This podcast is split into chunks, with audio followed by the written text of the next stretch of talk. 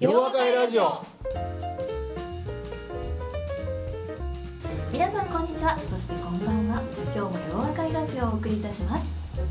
洋和会ラジオは問題解決を学んだ世界中に広がる1万人の皆さんと斉藤先生をつなぐ心と心の架け橋です。この番組のホストは斉藤健一先生。そしてお相手するのは私ゆっきーです。それではそろそろ始めたいと思います。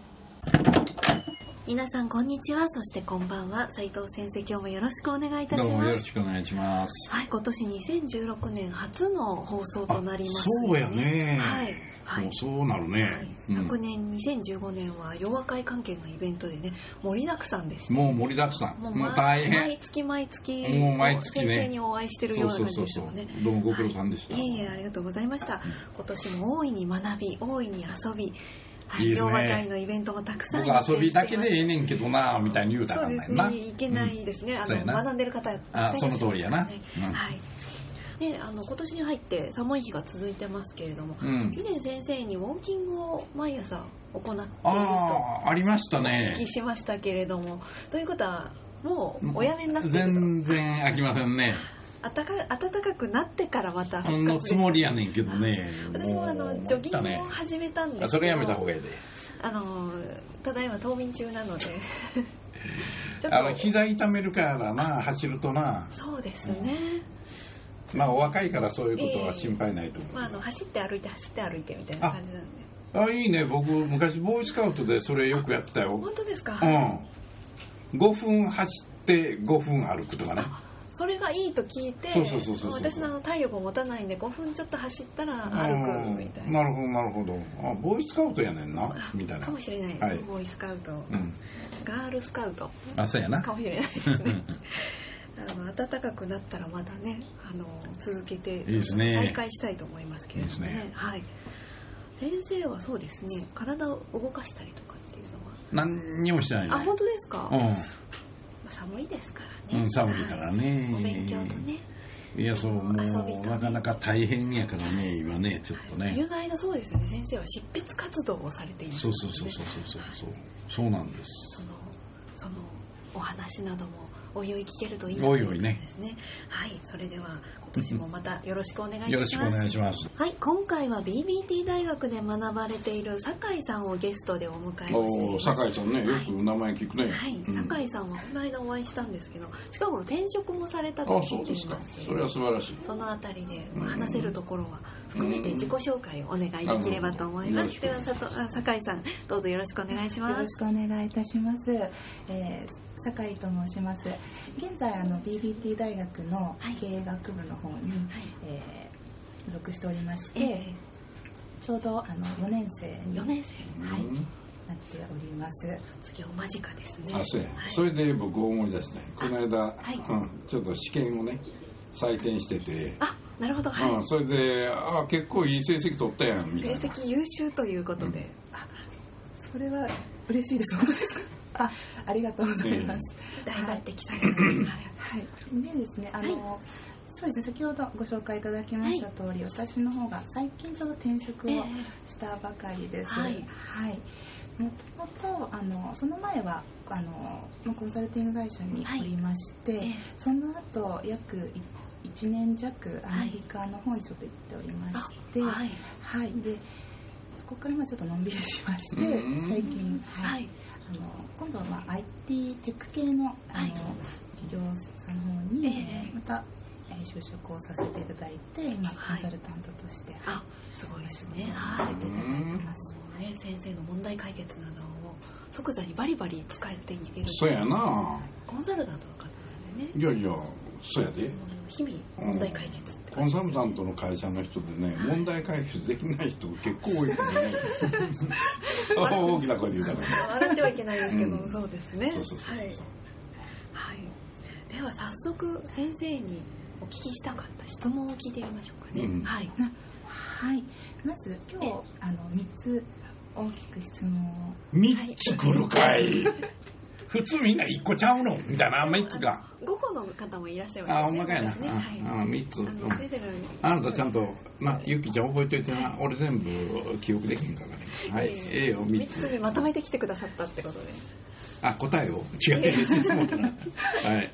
はい、まずあのい。一、つ目なんですけどその問題解決の講義で、まあ、フレームワークですとか、ええ。考え方ですとか、そういったものを、えー長い期間をかけてあの学習をしてきたんですけれどもその実生活で使うにはっていうところでやっぱりあの想像通りにはなかなかいかないなと思う部分が結構あったりするんです。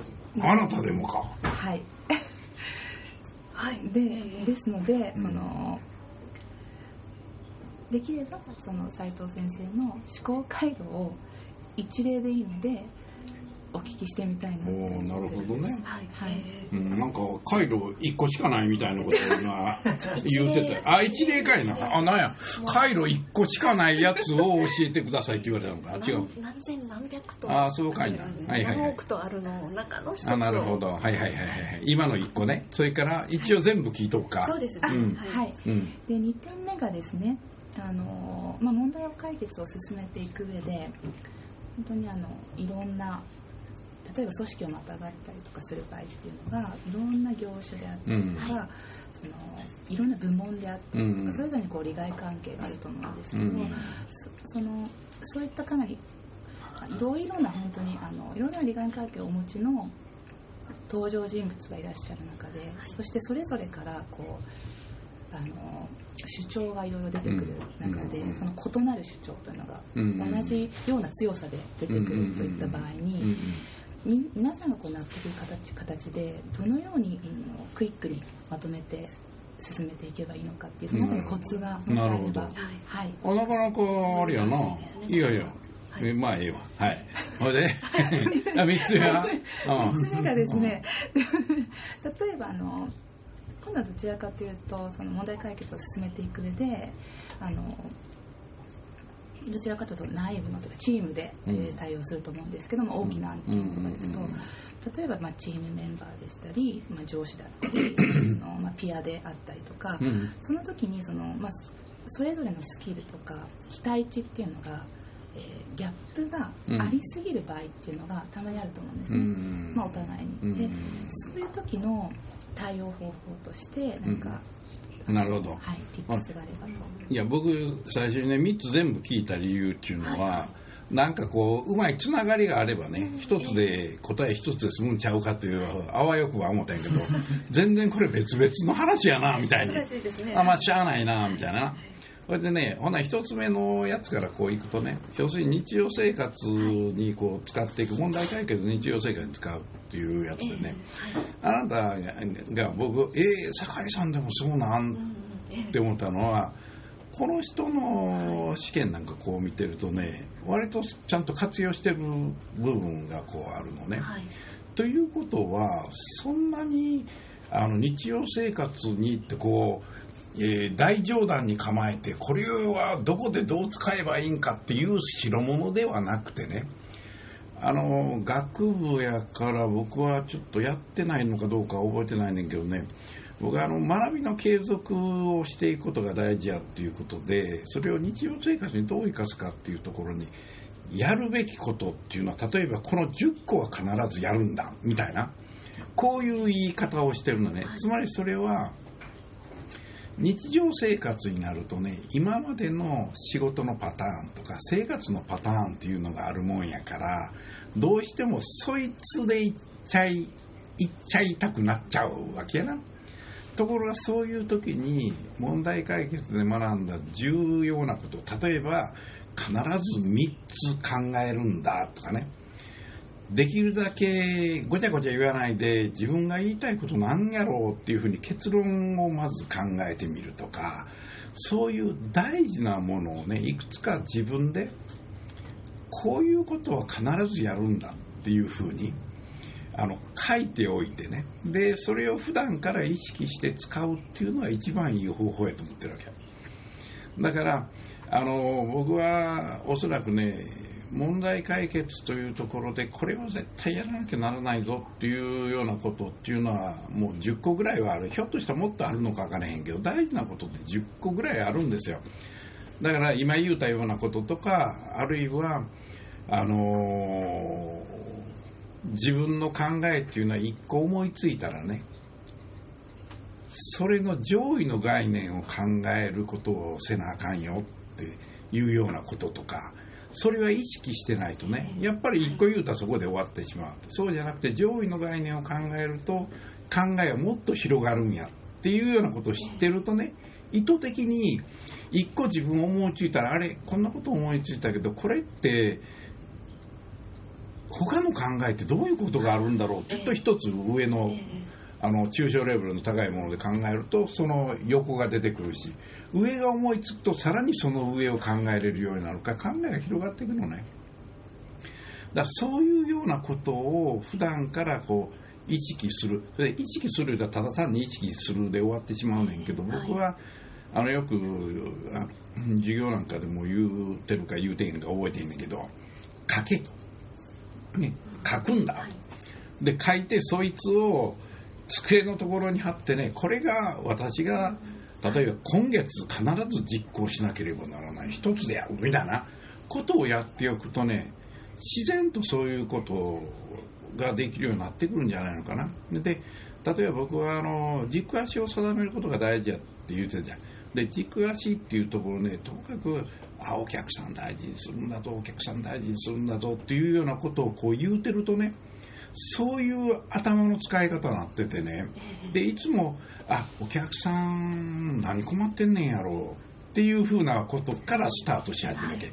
でこれがねそういうふうに自分に自分の脳にすり込んでなかったらさあどないしてこの客からうまいこと受注取ったのかいなってなってきてそれは相手に察知されることになっちゃうのね。だからそういうふうに自分にその言い聞かせる部分それを最初から10個書いておくとね嫌になるか分からへんから最初に10個まあ12個書いて今月はこれだみたいな。で翌月になると1個さらに増えていくようになっていくわけでだんだんそれが増えてでもちろんレビューせなあかんからちゃんとやりきれてるから。1年とあったら12個のことがちゃんとできるようになってるってこういうやり方なんかをするといいのかなと思ったりもするわな。で2つ目の質問のやつでね、はい、でこれは何や要するに、えー、利害関係、ね、いろんな立場,、の人でいっぱい言うてくると主張すると、ほ、はい。でその主張するから、要はどないしてまとめたらええかとこういう話だったんだっけね。クイックにそうですね。どないしてまとめたらええ。例えばね状況的にちょっと分からへんけどまあそれぞれの立場の人ではそれぞれの部門の立場に立って発言していくと。でもちろんそれぞれの部門の人っていうのは集合体としては一つの事業を構成しているから重要であるとこういうことだろうな？とするとねこれ典型的な今の話で言うとその縦割りなのね。で縦割りっていう言葉で言うとねなんかこうあそうだよな縦割りしてよくねえよななんていうことで終わってしまうねんけどそうじゃなくて基本的に各部門の担当者っていうのは自分の部門でいい仕事をしようと思うとね自分の部門のことを一生懸命見るがゆえにそれが他の人から聞いてたらなんや自分のことばっかり言うて他考えてくれてんのかいなってこなのねそこであのまあどういう人たちかちょっと分からへんねんけどね。僕がそういう立場によって、まあ、僕はコンサルタントの立場でそういう時にいるんやけれどもそうするとねそもそもその事業の目的っていうのはどこにあるんやろうっていわゆるまた上位の概念持っていくわけや。それぞれの人たち言うてんのいやその通りやねんと。でもね全体像って何なんだろうねっていうところにね振り戻すっていうのはものすごく大事なんです。これがよく言うように僕はそもそも迷ったら目的に戻れよとかね、そもそもあれ俺たち何してんだっていう時は最も上位の概念っていうのは会社の使命っていうところに戻ったりするわけじゃん、ね、そうするとねそこを押さえてこれこういうことなんだよなと。ほんならその目的とかあるいは使命を実現させていこうと思った時にどういうことが必要になってくるんやと、これで例えばそれぞれ言うてる人のことをこう聞いてるとね本来まあ今あのあなたの言うてることっていうのはまさに大きな使命大きな目標目的を達成する上でのバリューチェーンを一部をみんな構成していることなのねでこれが全部みんながやったら考えてることは達成できない、うん、でみんなは自分のところだけやから前工程も後ろ工程も見てへんわけよ。で僕はいつも言うのはいや実はあのバリューチェーンというのはまさに価値を高めるためにみんなそれぞれ努力してるんだけどこれはチェーンであるから連携してない限りね価値を生み出すことはできないんやと。という言い方をするわけよねで僕はねそういうふうにまず軸足を決めておく。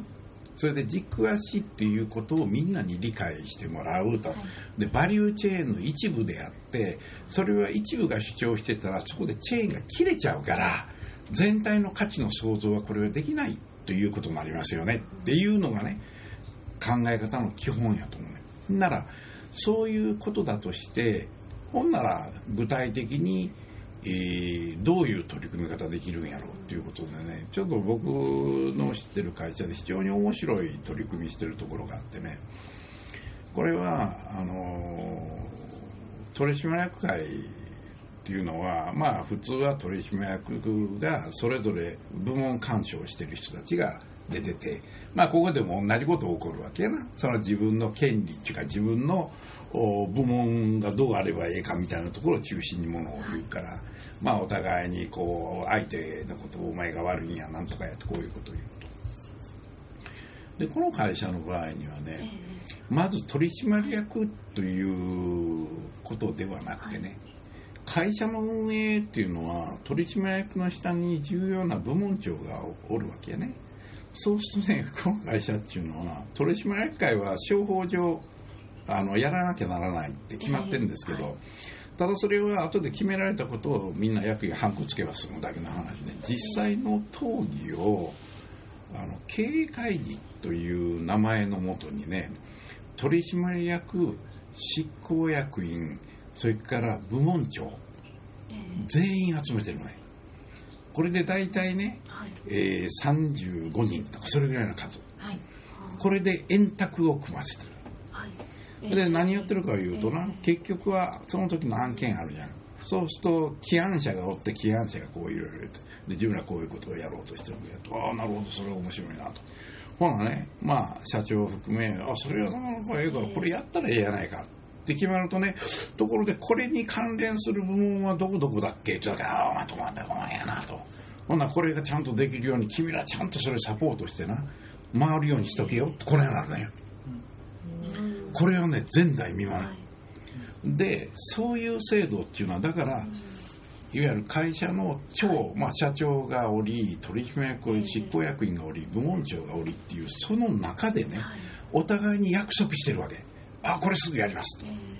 だからね、どっか行って、取締役、俺あんなもな、嫌いやないさ、なんか言うてた、やらんでええよ、お前たちって、そんなことは絶対起こらないんですこれはね素晴らしい制度やというと思っててね、で僕はあの僕の友達に、まあ、大学後輩日経ビジネスの取締役がいるからね彼にね言ってねぜひね見に行ったらと。これは記事になる。それぐらいね価値がある、だから僕はあのコンサルティングをやってる時もね営業部門の仕事をやってて、まあ、営業部門をおとにかく売り上げを上げさせることやれば、みんな自信つくやんかみたいな。ところが売り上げ上げさせるっていうことを考えてもさっきのバリューチェーンでいくとな、はい、開発ともものすごく関係があるし、えー、それからもちろん生産部門とも関係あるんですよ、はい、どれぐらいのものを安く作れるかっていうようなこと、そうするとね僕は必ず進捗報告会に、えー、製造本部長も開発本部長もよくねね、で来てもらうじゃん。それで言うてみたら営業でも進捗状況をこうみんな聞いた後に僕はいつもこう問いかけるわけ、開発本部長や、あの製造本部長に「あなた方何してあげれるんや」と。営業本部に対して。って言うとね「な開発者これやります」って。それで製造これやりますって言うやん。まあ今度営業本部長にね、あら、聞いたかって今のこの人らこんなにやってくれる言うてんのか、ほんな営業本部として開発本部に何してやるんやと。製造本部何してやるんやだこういうことやりますで代表取締役も参加してもらってるからそうするとそこでね約束ごとになってしまうねとするとそれに違反ができないそういうことをねあの仕組みとか仕掛けでやるやん。だからともすればみんな自分の仕事一生懸命ややらなあかんって言ってやってんねんけどでもそれは結果的にいい仕事をすることを妨げているんだっていうことに気づかせることが大事だということやと思うかな。で3番目もうそろそろ忘れてしまったけど3番目なんか言ったら。ね仲間がどうのこうの言うたっけ？チーム内でこういろいろな人がいる中で、うんうん。うんあのいろいろこう期待値があると。あでもその期待値と違うっていうギャップがある人とかもいる中で、これで、そうそう、はい僕さっき聞いてる時に、はい。1番目はちゃうねんけど、ええ。2番、3番目はこれ同じイシューやなと思ったわけ。えね。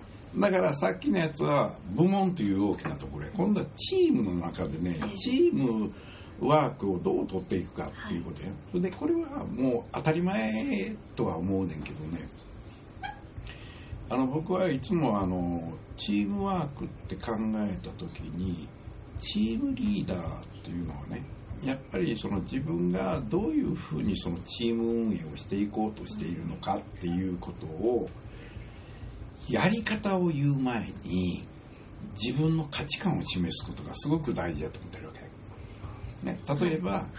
あのもちろんプロジェクトチームやったらプロジェクトの目的っていうのがあって例えばそれがまあ簡単に言うたら業績をこう上げなきゃならないと今のままではあかんねんっていうことになって、まあ、業績上げるって言った時にあの価値観としてねいや業績上げなあかんねんやってこれ別に価値観でも何でもなくて、はい。ただみんなが普段与えられてる報いや。ええ。価値観っていうのは僕がさっき言ってるようにほな業績を上げるためにはい。どういう考え方を持たなきゃならないのか、ね、だから僕さっきから言う例えばお客さんを本当に大事にできるのかって、はい。ほんならお客さんを大事にするためには自分たちのお客さんを決めているのか。決めてなかったら大事にできへんやろというようなことからね、もう一つはやっぱり仲間同士っていうのがあの刺激を受け合いそれで成長し合いっていうことをやってないとね。単にあやらされててお前これやれっていうことだけやったらそこには成長というものがあんまり見られない。だから基本的な考え方っていうのはお客さんを満足させると同時にチームメンバーたちがやっぱりこのプロジェクトの仕事の中からええあの従業員満足というものをねスタッフ満足というものを得られるような状況を作るっていうのがねやっぱりそれがリーダーの仕事なんやっていうその一番大きな最も大事な軸足をちゃんと言うた上でねこれを実現するために俺はこんなこと考えてんねんそれそれはね僕は自分でやっぱり小さな事務所やからねずっと心がけてきたのはいつもそういう考え方をねええ。伝えていく。で晩ご飯みんなで一緒に食べて「いや俺こういうこと思ってんねん」ってこうやるやんはい。なそうするとみんなは繰り返し聞いてるうちに自分の遺伝子にそれがちゃんと書き込まれていってあ自分も備えしようというふうになっていくでそういうふうに思ってると今度クライアントに対してもそういうふうにはい。僕が言うてる言葉を自分の言葉として言えるようになってくる。えだから僕はそういうことがやっぱり最初にねはい。はっきりしてないとあかんと。えそうですね。ええそれで僕はもう一つあのよく言うのはチームワークをしっかりと取っていく上で大事なことはあの仲間外れをもちろん作っちゃいけない。それで仲間外れっていうのはともすれば仕事ができへん子っているやん。な？はいはい。もうそのしゃあないやん。でもその子の場合にはその子をどないして育ててあげたらええかを片っぽで考えてなあかんねんね、これが実はねコンサルティング会社の割ときっついところっていうのはそんなこと考えへんわけもう。むしろそのための時間もったいないから、ええね、もうさっさとねあれ引き取ってもらった方がええでしょうと思うんやけどでも普通はなかなかそういうわけにはいけん。むしろあの学んでいなかったがゆえに成長しきれなかった人っていうのがいっぱいいるんやからええ。それをはい。見つけてねその人にどういう教え方してやろうかっていうふうに考えて全体の力をつけていかないとあかんと。だから誰かがあのあこの子あかんから大事にされてないっていうことになるとその子を排除し始めるでしょ。とするとそれを傍から見てたらね不健康ですよ。そうですね、うん。ええだから決して護送船団になっちゃいけない。いわゆる一番できない子に合わせたらみんなアウトになる。はいだから一番できる人にこう合わせるようにそれぞれの人たちのいいところとやっぱり伸ばさなきゃならないところっていうのはちゃんと見ていてあげてねその伸ばさないといけないところをどういうふうにして伸ばしてあげるかはやっぱりリーダー含めできる人たちが考えなきゃならない役割やろな。なるほどはいありがとうございますどういたしまして。素晴らしい今日はあの問題解決のこうトピックがギュッと詰まったような回ですね。ギュー。いえいえ。それあちゃうの？見せられない。あ、見せられへんやろ。あ、お前や。あ、そうかや。ねあの本当に初回にふさわしいと言いますか。なあ、ねほんまやな。いですね。や、俺時々ね、はい。こんなこと俺言えるはずないんやけどなって思う時はね。あのなんか、この東京タワーの先っぽにいおられる方がなんか力を与えてくれてるみたいな。えー素晴らしかったです、あもうはい。はい。問題解決のですねあのこういうセンテンスがこう本当に凝縮されて今こう答えが入ってきたような。あ今日のラジオだけでも3回聞くと身に入る気がしますね。確かに。あ。ああ、いいね。はい。ぜひやらせていただきますああ、ぜひそうしてくださいね。はい、はい。はい。はい、ありがとうございました。私もあの一番最初のあの日常生活に問題解決をどうあの使うんだろうっていうところで洋和会などで自己紹介をする方が3つにまとめるんですよね皆さんねそういうのがだんだん身についてくるのかなっていそう無理やりやっていくうちに身についてくるかもしれないですね、それを無理やりやらせるにはまず書くかことからそうそうそうって。いう僕はそう思うね。うん。と軸足を定めるっていう2点ですねはい。はい。今日はありがとうございました。ありがとうございました大変勉強になりました。どうもありがとうございどういたしましてどうもありがとうございましたぜひともね、うんあの今日の成果を聞かせていただきたいです。実学会あたりでね実学会あたりでそうですね。よろしくお願いしますはいね。。では今日もありがとうごどうもありざいました。がとうございました。はい、それでは今年の洋和会の開催予定の方をお知らせしたいと思います。今年はまず東京が5月21日、名古屋が7月16日、大阪が9月10日の予定です、みんな土曜日ですね。はいはい。で実学会がですね今日今年は5月21の東京洋和会と同時開催となっております、で本日はですね東京洋和会の実行委員幹事をしてくださっている。幹事長ね。幹事長。うん。してくださっている山川さんに来ていただ哲司さんね。哲司さんに来ていただきました、はい、えー学部の山川です、はい。えー今回しっかり盛り上がるように頑張って企画メンバーチームで今練っておりますので皆さんぜひお越しください。はい。えらい、かなんか、か、勝たない？今の。は。あの普通、山といえば、川とかいうふうに言うのが彼のトレードマークなんだけど。私の自己紹介そうだよ山といえば。はい。今回ねオペレーションチーム25人ですから、ね。25人ぐらい。はい、おなかなかね、気合入っててね。メンバー構成も。うん学部もいる、大学院もいる、はい。オープンカレッジもいる。ですもんね、うん。ええこの間お会いしましたけれどもね。そう。あの皆さんこうバリエーション豊富なというか。そうそうそうそうそうそう。皆さん積極的です。ね。ねえ。はいいやもうこれはね、もう今年はすごく楽しみだね。ね。どういうことが起こるかはい。みたいな。企画もねいろいろ考えてくださっている、そうということですね、うん。はい。どういうことが起こるかって何も起これへんかったりしたら電キャンマやぞみたいな。怖い。山川さんがですかね。あ いやそれは幹事長代表やろ代やっぱり。表でですかね、楽しみですね、うん。はい、ね。企画も全部あのそうそうそう。今、うん。オペレーションチーム中心に練っているということで、もう名古屋もね、ええ。えっと大阪も幹事長みんな決まってて、はい。それでチームで、ええ。あのーもう活動を始めてるみたいだけどね、はい。なんかね聞くところで海外もなんかこうややってほしいみたいなことで考えてる人もおられるみたいやけどね、ええまああとなんか福岡もねちょっとやりたいなとか言うてる人もいるみたいだし、はい、そう言って、あの最初はなんか3回か4 3回回で終わりだよな。言うてるうちにうんなんか全部であ6回とか7回になっちゃったみたいな。そうなんですよ。年末になると。そうなんですよね。私も毎月お会いしましたねみたいな感じになってくるまあね。ええ。はい。でも楽しいからね。楽しいですしね、うん。あの皆さんにそう会いに来てくださいみんなに会えるのもねますしね楽しいしね。はい東京洋和会もですね、ぜひ楽しみにまあ大変やけどね、僕はね、ええ。あのオペレーションチームの人らっていうのは、まあ自分らでもちろん仕事しながらやねんけど、ええ。ほんで一生懸命いろいろやってくれるでしょ、皆さん本当ありがたいと思うよね、はいもう申し訳ないと思いながら、まあでもね、はい。仲間を増やすためにはね、どなたかにお願いしないとあかんからね。オペレーションチームのねあのスタッフの方も募集中ですかね。そうですね。はい、ですね。お手伝いしてくれる人ね。はい、お手伝いはいしてくそれでね、方もずっと昔は LA の人とかええ TA の人たちに随分お世話になったんやけどね、もともと彼ら LATA で忙しいのね、ええせやからね、あんまりあの、うんええ。負担かけるのは申し訳ないなと思って、いわゆるうオペレーションチームええ作ってね、はい。でその人たちにお願いしようと。だからもちろん LA とか TA の人たちもねお手伝いしてもらったらサポートしてもらったらありがたいなとはい、思うね。サポートはしますけれどもねあの仲間の輪をどんどんそうそうそうそう。広げていくというオペレーションチームは一度入るとやっぱりこう楽しいですよ楽しい。ね。ええ。うん。